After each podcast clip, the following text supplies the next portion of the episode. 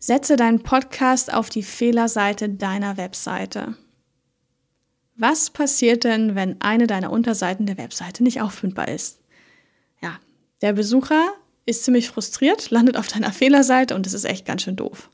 Deswegen solltest du diesen Platz sinnvoll nutzen, um deinen Podcast dort einfach zu platzieren. Du hast ja zum einen die Möglichkeit, auch eben auf deinen Podcast aufmerksam zu machen.